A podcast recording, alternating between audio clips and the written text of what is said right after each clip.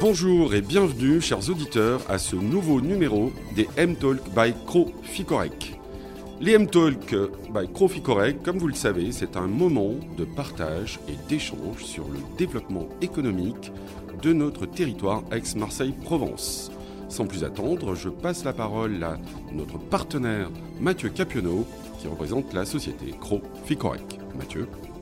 Bonjour Franck, bonjour à tous. Euh, bienvenue pour ce nouveau numéro des M-Talk où nous allons aborder avec Cecilia Barontini, notre euh, nouvelle invitée, toutes les questions autour de la marque employeur et des enjeux RH. Un vrai sujet d'actualité et on développera d'autres questions autour de la RSE, de la QVT au sein de l'Olympique de Marseille, mais plus largement au sein des entreprises, qu'elles soient considérées comme PME ou ETI. Cécilia, bonjour, vous êtes donc la DRH de l'Olympique de Marseille. Quel est votre parcours? Bonjour.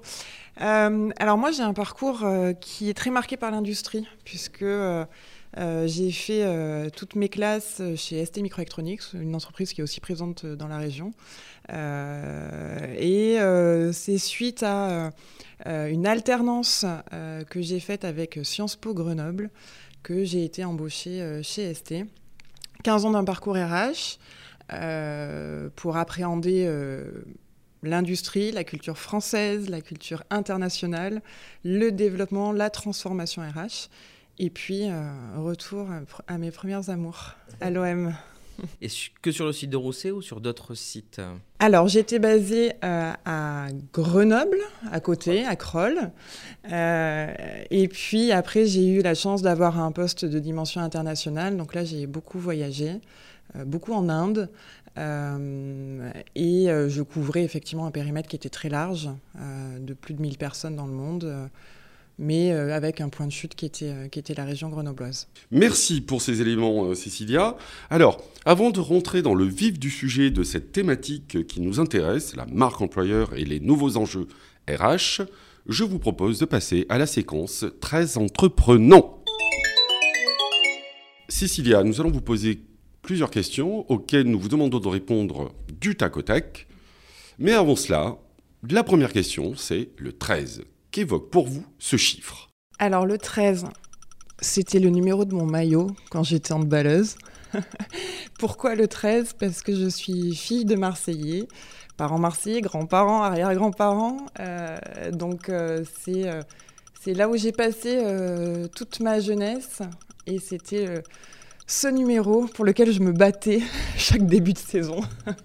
Merci Cécilia.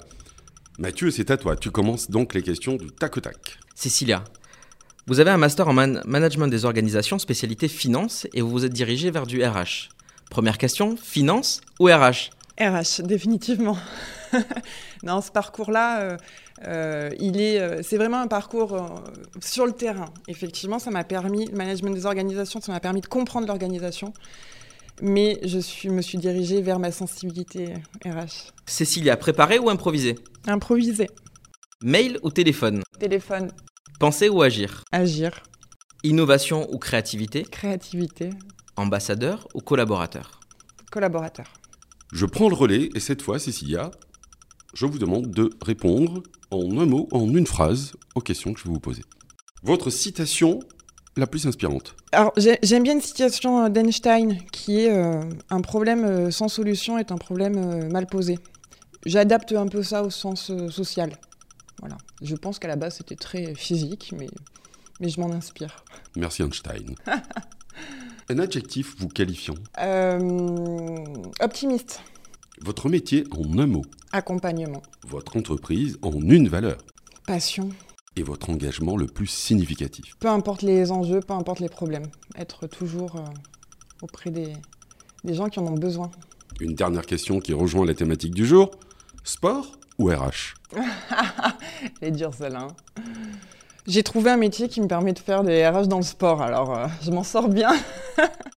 Après cette euh, séquence donc du très entreprenant, on va rentrer dans le vif du sujet, de la thématique, et je vais commencer par une question que j'adresse à Mathieu. Mathieu, selon toi, quels sont les nouveaux enjeux RH pour un dirigeant d'entreprise? Alors les enjeux RH euh, post, à l'ère post-Covid sont multiples. On a évidemment un enjeu de marque employeur, on a un enjeu de recrutement, on a un enjeu de maintien des salariés euh, dans son équipe, de renouvellement de l'expérience des collaborateurs au sein même de, son entreprise, d'une volonté d'adhérer à une nouvelle à un nouveau projet, à une nouvelle envie de travailler dans, dans cette entreprise-là avec des nouvelles conditions. Et en fait, ça part d'un constat aussi où on est à l'orée d'une nouvelle révolution. On a une révolution digitale, on a une révolution sociétale, on a une révolution même industrielle. Tout est en train d'arriver et de converger en un seul et unique point. Et le RH va retrouver une place très forte qu'elle avait peut-être un tout petit peu perdue ces dernières années en se disant à quoi servait un RH Aujourd'hui, on ne se pose plus la question à quoi sert un RH, mais que peut nous apporter le RH dans cette nouvelle dynamique? Et ça part d'un constat simple, hein, euh, c'est euh, les millennials qui aujourd'hui, il y en a 70% qui se disent euh, je ne veux pas rester dans la même entreprise pendant plus de 5 ans. Comment allons-nous faire pour garder ces gens-là pendant plus de 5 ans? Ou alors est-ce qu'on on va devoir réinventer une approche, une intégration de ces collaborateurs-là en moins de 5 ans? On a du coup une vraie nécessité de construire une stratégie de fidélisation, de capitaliser sur les compétences internes, de faire ce transfert de compétences internes vers des nouveaux collaborateurs et de les faire de manière beaucoup plus rapide, de les intégrer dans des projets qui sont des projets d'entreprise, mais au-delà de, projets de valeur pour qu'ils soient complètement intégrés et qu'ils aient une envie forte de venir dans l'entreprise, mais surtout d'y rester. Et enfin, il faut aussi savoir déterminer les leviers qui nous permettent euh, d'aller les recruter en amont et le plus tôt possible. Donc l'image que véhicule une entreprise aujourd'hui, elle se travaille du début jusqu'à la fin, donc en amont et en aval, avec une vraie notion de pre-boarding, d'onboarding, d'expérience, de off-boarding. Même aujourd'hui, l'off-boarding, on en parle très peu, mais ce qu'on appelle les, les, salariés sortis, les alumni, etc., sont aussi des nouveaux ambassadeurs, voire demain de nouveaux collaborateurs qui, après avoir eu une expérience ailleurs, dans une autre entreprise ou à l'étranger, aurait peut-être une envie de revenir sur, notre propre entreprise. Donc c'est vraiment un aspect stratégique et il faut qu'on construise une nouvelle approche pour l'entreprise avec le RH qui est au cœur de tous les enjeux. Merci Mathieu pour cette parole d'expert. Je me tourne maintenant vers Cécilia. Alors, la question est un peu la même, mais cette fois avec ce, point de vue euh, de direction des ressources humaines, ou, en tout cas de gestion des ressources humaines. Euh, Mathieu a évoqué l'onboarding, le offboarding, dont on parle assez peu, effectivement. Euh, pour vous, Cécilia, quels sont ces nouveaux enjeux RH avec votre regard de DRH alors, je rejoins vraiment tout ce qu'a dit Mathieu. Et même à l'OM, j'ai envie de dire, même à l'OM, l'OM qui, qui bénéficie d'une incroyable marque employeur, euh, une telle attractivité, effectivement, on le voit dès qu'on publie un poste, on est euh, assailli de, CV et de beaux profils. Euh, mais nous aussi, on a, on a nos enjeux. Effectivement, le, Covid a, je pense, changé pas mal de choses. les attentes euh, des collaborateurs ne sont plus les mêmes. Euh, il y a beaucoup d'exigences. On doit répondre à toutes ces exigences-là. des exigences qui sont de l'épanouissement professionnel et personnel. Je dois pouvoir me développer dans mon entreprise le temps où j'y suis. Et ça, c'est important, le temps où j'y suis, parce qu'effectivement, peut-être que dans cinq ans, je, n'y serai plus. Euh, et ça, c'est toute la logique que nous, on essaye de travailler ça a été terrible, euh, le Covid. Hein. Cette distance-là a été terrible. Là, on voit que euh, rien ne remplacera des formations en présentiel, rien ne remplacera des groupes de travail, euh, rien ne remplacera des moments extra-professionnels où on va pouvoir se retrouver et célébrer. C'est tout ça, c'est tous ces moments un peu informels qui créent euh, de, la découverte en fait. On va découvrir l'autre. Euh, et nous, ce qu'on a mis en place et qu'on a réussi à maintenir euh, pendant le Covid, c'est de la formation en présentiel, c'est des parcours d'accompagnement que ce soit pour nos managers, pour qu'ils soient à l'aise dans leur rôle de manager, avec tous les enjeux qu'ils ont eu à relever, que ce soit pour nos jeunes talents qui arrivent et qu'on a qu'on voit très très tôt euh, euh, et, eux on se dit bah oui peut-être qu'on va pas les garder six ans mais par contre on a besoin que le temps où ils sont là ils donnent le meilleur d'eux-mêmes. Donc on va les mettre dans les bonnes conditions on va les accompagner on va les développer et que ce soit pour tous les collaborateurs pouvoir développer ce qu'on a appelé du co-développement, justement, pouvoir parler ensemble des pratiques qu'on rencontre, des problématiques, parce qu'on parle la même langue, chaque entreprise a sa langue. Euh, euh, et, ça fait du bien de, pouvoir parler avec des gens qui vivent la même euh, situation. Donc c'est tout ça. Et quand je vous dis tout ça, effectivement, c'est vraiment de l'animation en physique, en présentiel. Et ça passe évidemment avant le recrutement, à l'arrivée. on a développé aussi tout un système qu'on va inaugurer bah, demain, un, jeu sérieux qui va permettre aux collaborateurs d'avoir ce tronc commun euh, sur la culture OM. Quand je suis collaborateur OM, qu'est-ce que je dois connaître, qu'est-ce que je dois maîtriser? Alors les jeux sérieux, il y a jeu dedans, hein. il y a sérieux, mais il y a jeu, donc euh, c'est des moments ludiques où tous les collaborateurs se rencontrent.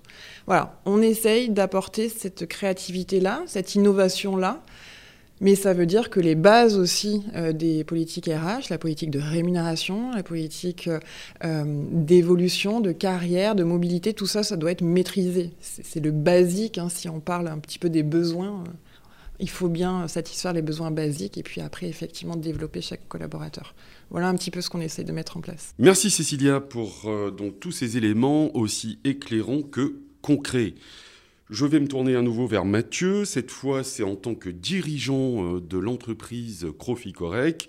Euh, quels sont ces engagements que tu as mis en place au sein de ton entreprise pour développer la marque employeur, avec un focus justement sur, euh, sur ce thème fort qui est la marque employeur Alors, Cécilia le précisait, il faut d'abord avoir les bonnes bases. Donc, on a travaillé depuis très longtemps sur ces notions de base, sur ces politiques de rémunération, sur les RTT, sur euh, le package que doit avoir un, salarié et son parcours au niveau de la formation.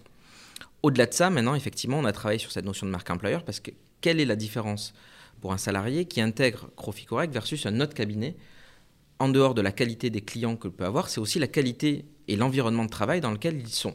Et Cécilia en a un peu parlé. Donc, on fait beaucoup si on essaye de résumer, alors on en fait à minima au moins une fois par mois. On a un projet qui s'appelle euh, One Month, One Event, où tous les mois, on se pose la question de est-ce que l'on peut être un peu différenciant? Est-ce qu'on peut proposer autre chose à nos collaborateurs en termes d'expérience et en termes de temps de présence au sein du cabinet? Donc, on a des, événements autour de la, côté culturel, on a fait des visites au, euh, du MUSEM en famille, on a euh, des euh, expériences sur le nettoyage des plages, on a des séances de massage tous les mois aussi. Et cette politique-là est applicable à l'ensemble des bureaux, puisque nous sommes sur cinq sites. Donc la personne qui vient faire des massages vient le faire sur tous les sites, quelle que soit la taille. elle doit et on doit avoir la même politique sur l'ensemble de ces sites-là. On propose aussi des expériences euh, gustatives, euh, relaxantes.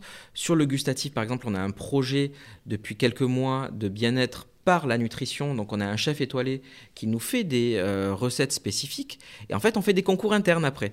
Et on, a un projet où on se dit, avec les bentos qui ont été offerts au sein des collaborateurs, il faut qu'ils soient capables de cuisiner, peu importe le niveau, en moins d'un quart d'heure avec ce qu'ils ont dans leur, dans leur frigo concours de prise de photos en interne et celui ou celle qui aura le plus beau bento, celui qui a jamais cuisiné, qui commence à faire euh, un bento, etc., il y a une récompense à la fin. On fait des petits jeux internes euh, sur, par exemple, la, la, euh, euro, le précédent championnat concours interne de pronostics, à la semaine jusqu'à la fin, les meilleurs scores ont droit à euh, des cadeaux euh, spécifiques, des massages, du vin, etc. Et là, après, on met en avant la culture locale, donc il y a du vin local, euh, des sessions de massage au niveau local, etc. Mais il n'y a pas que ça, parce que ça, c'est pour satisfaire un bien-être.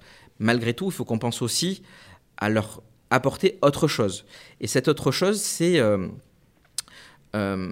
des avantages en nature que l'on peut trouver comme des primes de pouvoir d'achat, de la cooptation, des tickets resto, du télétravail, des soirées, des petits déjeuners. Donc c'est beaucoup d'avantages au fil de l'eau. Donc c'est des primes de pouvoir d'achat, c'est de la cooptation, c'est des tickets resto, c'est des soirées, c'est des petits déjeuners à l'envie ou pour des événements particuliers, c'est des déjeuners, c'est des sessions aussi que l'on organise le vendredi par exemple pendant les périodes euh, plus intense où on se dit ben, allons déjeuner tous ensemble.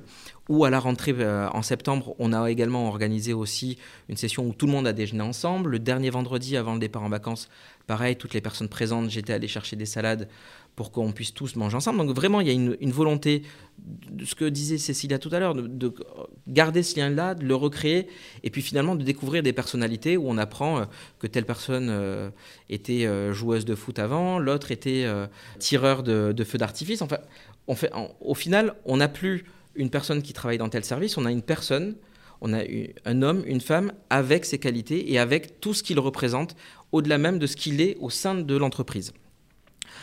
On a aussi effectivement euh, un enjeu qui est fort, c'est un, enjeu de transparence.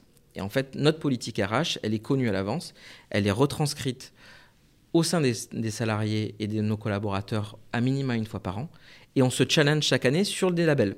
Donc on a par exemple une volonté d'avoir des labels locaux comme le label Amplitude ou des labels nationaux comme le Great Place to Work, où en fait ce sont des questionnaires anonymes, donc tout le monde doit y répondre. On, s'impose que 95% de nos collaborateurs y répondent, de façon à avoir une vision quasiment euh, totale de nos collaborateurs. Et les réponses ne nous sont transmises qu'au niveau consolidé. Donc on n'est pas capable de dire aujourd'hui, Monsieur X ou Madame Y nous a dit qu'on était bien ou moins bien sur telle question, mais au niveau consolidé uniquement, on a les réponses. Bien, merci euh, Mathieu. Cécilia, alors euh, bien sûr, à peu près la même question, mais vous disiez euh, il y a encore quelques secondes que la marque employeur de l'OM, évidemment, elle est très très forte.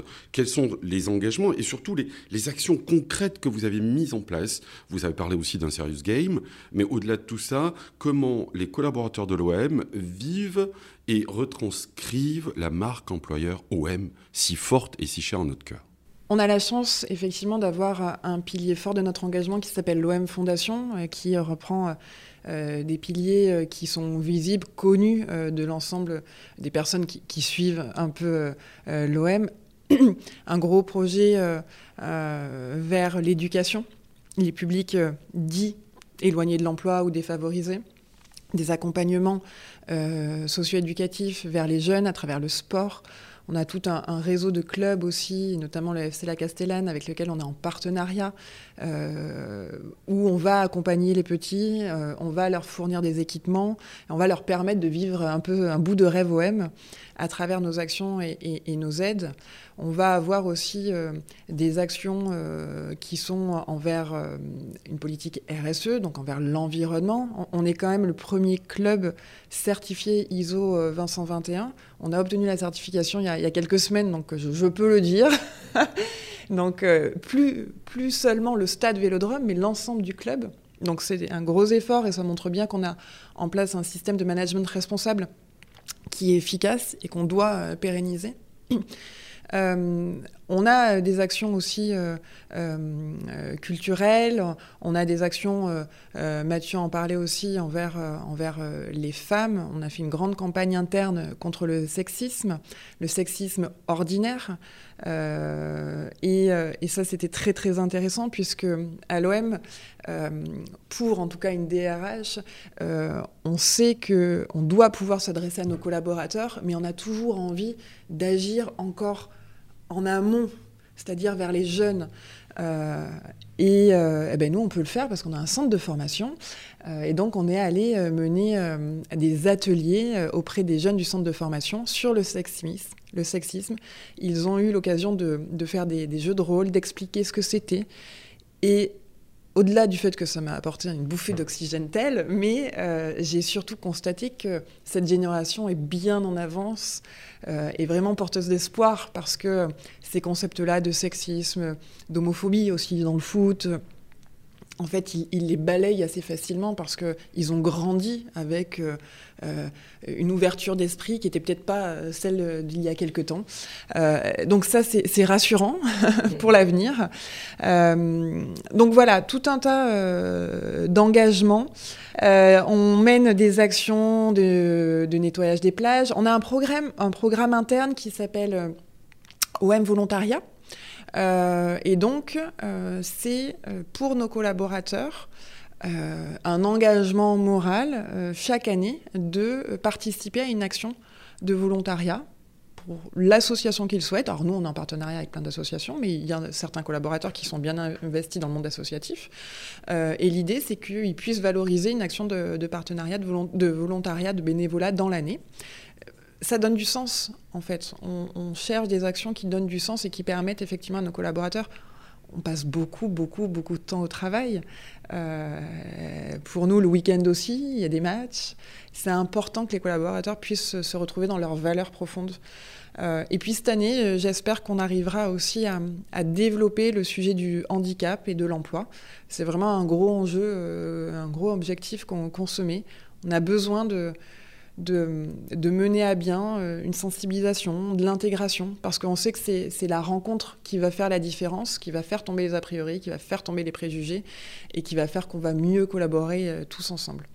Donc voilà un petit peu euh, tout ce qu'on peut proposer. Alors ça m'a fait sourire parce que le pronostic de foot, ouais, on le fait aussi. toutes ces bonnes idées-là à travers la, cuisine. On a beaucoup de personnes qui viennent un, petit peu partout en France, donc on a fait un petit concours aussi de plats régionaux euh, et des after-work euh, aussi très régulièrement.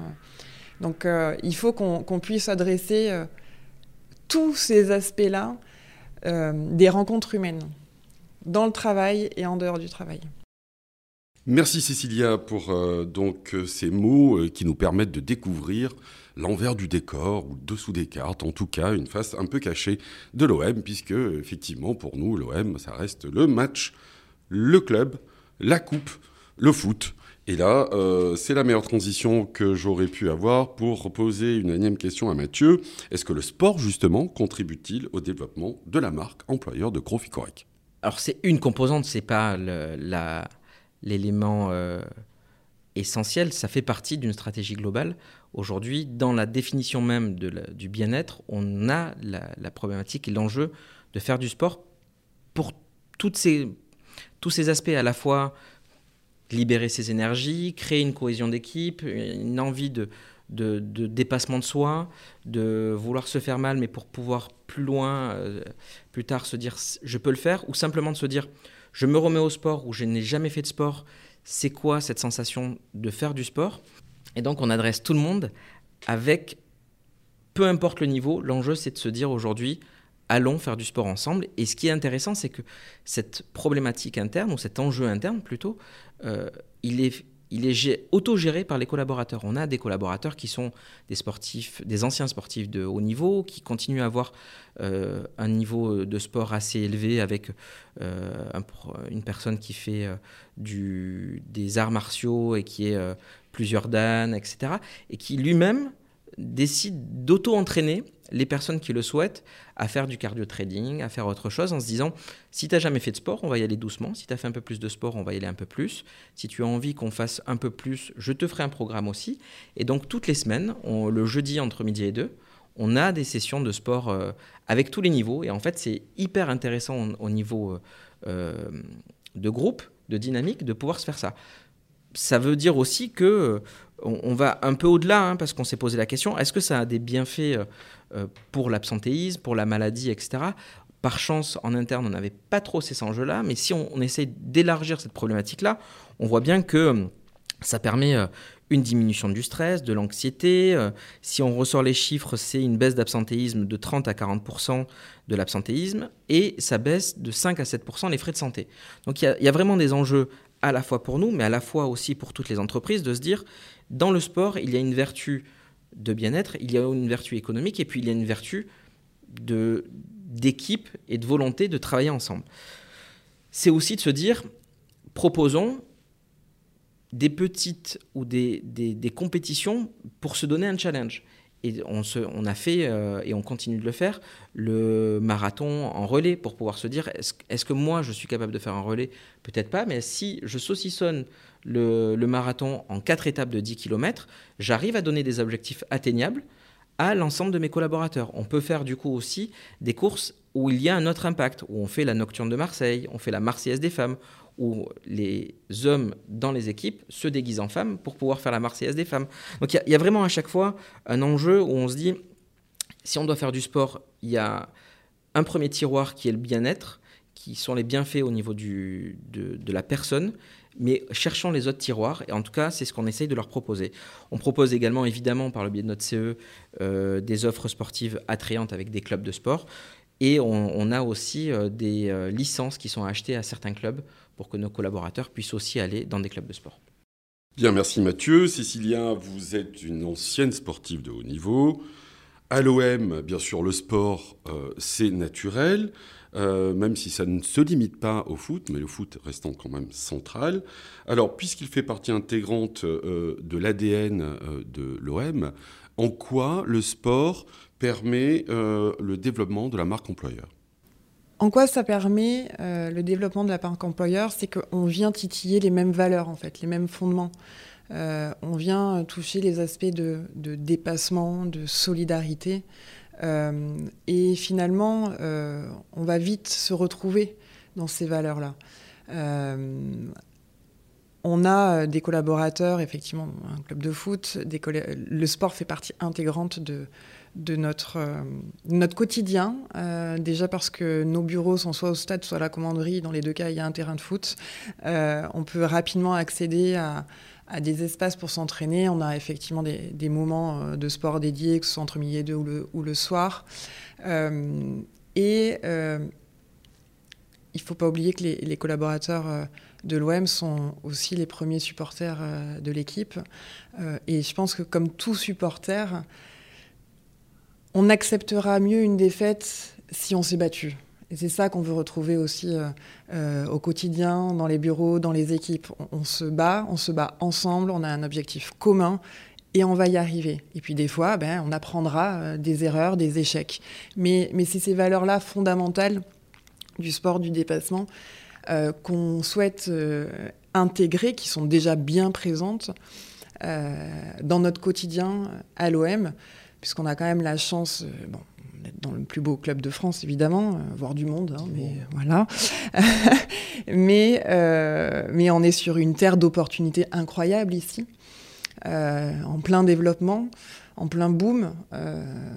et cette ville, ce territoire représente tout ce qu'on aime voir, tout ce qu'on prône, la mixité, le développement et le, bien vivre ensemble.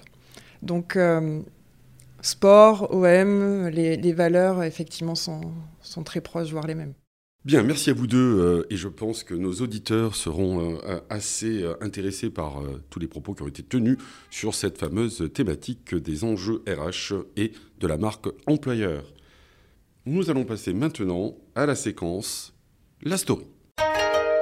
Alors, la story, il s'agit pour l'un comme pour l'autre de euh, nous partager un moment, une anecdote, un retour d'expérience en lien évidemment avec notre thématique. Et je vais commencer par Mathieu.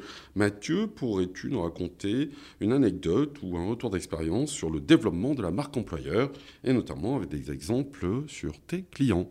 On a, récemment eu euh, le cas d'une euh, transmission familiale où le, repreneur se poser la question de sa légitimité au sein, euh, au sein de, de cette entreprise-là, puisqu'il venait d'un environnement qui était complètement différent.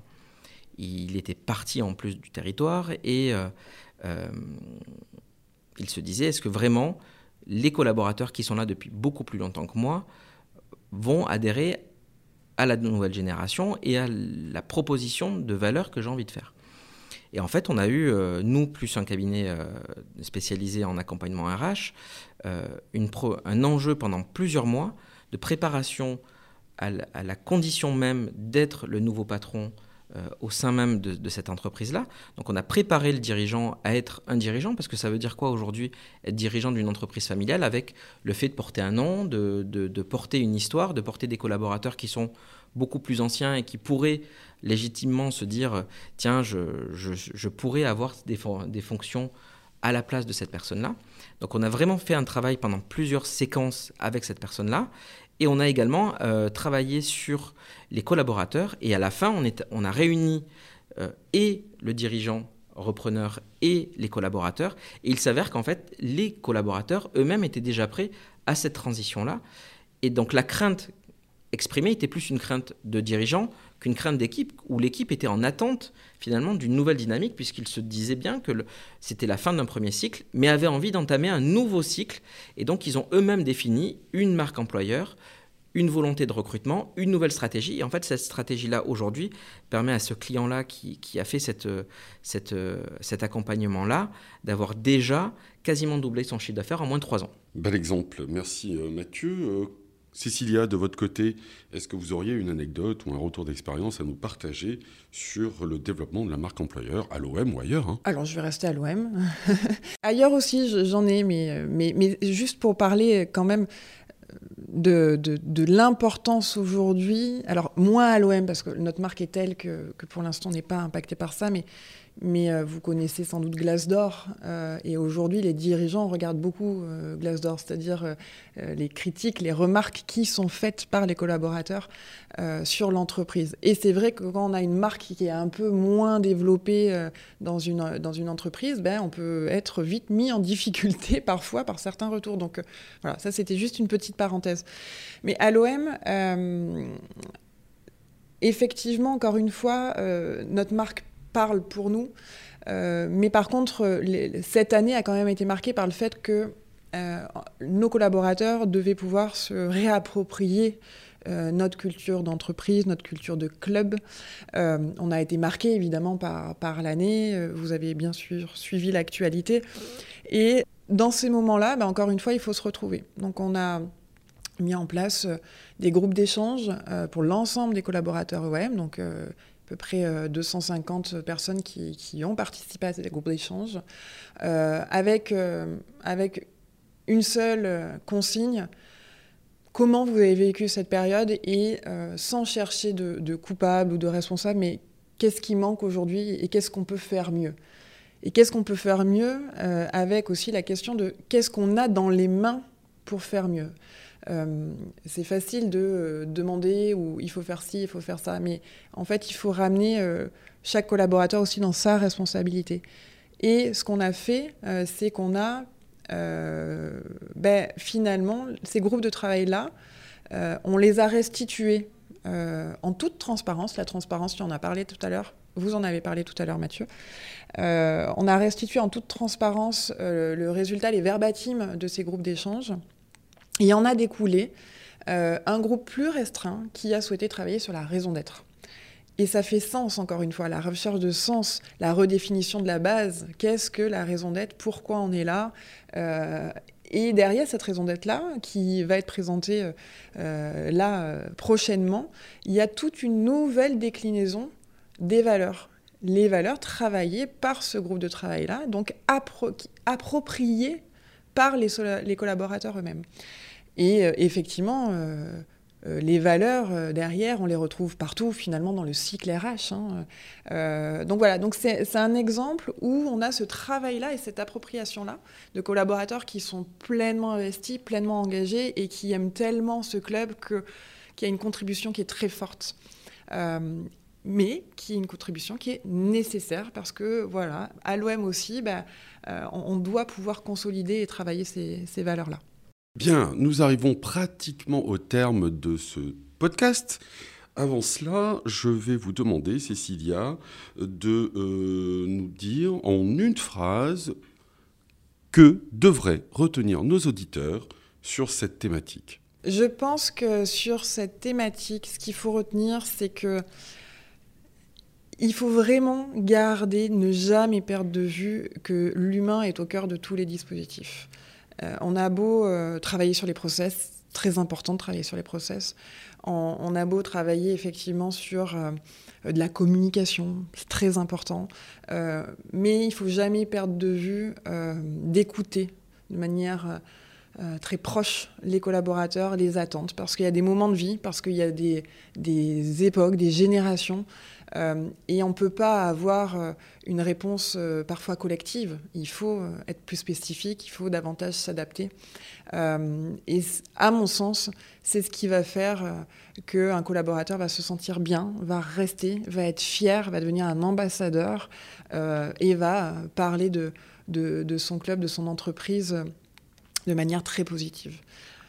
On passe beaucoup de temps au travail. Et on, doit pouvoir répondre et apporter les mêmes, les mêmes attentes que, que ce que l'on a dans notre vie personnelle, finalement. Merci bien Cécilia.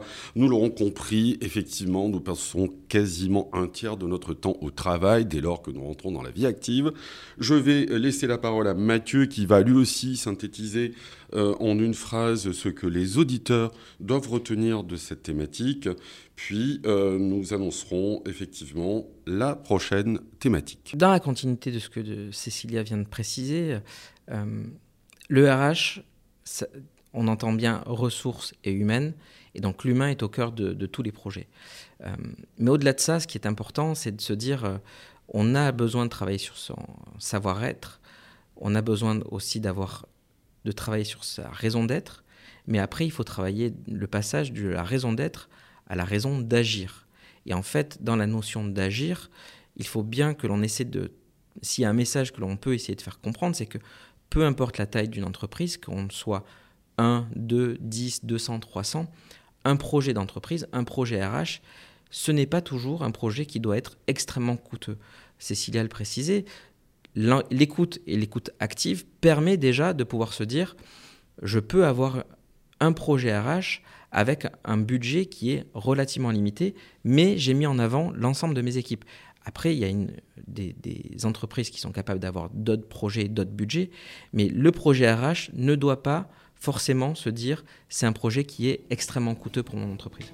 Merci à vous deux, Cecilia Barantini et euh, Mathieu Capionneau, pour ces moments d'échange que nos euh, euh, auditeurs apprécieront certainement.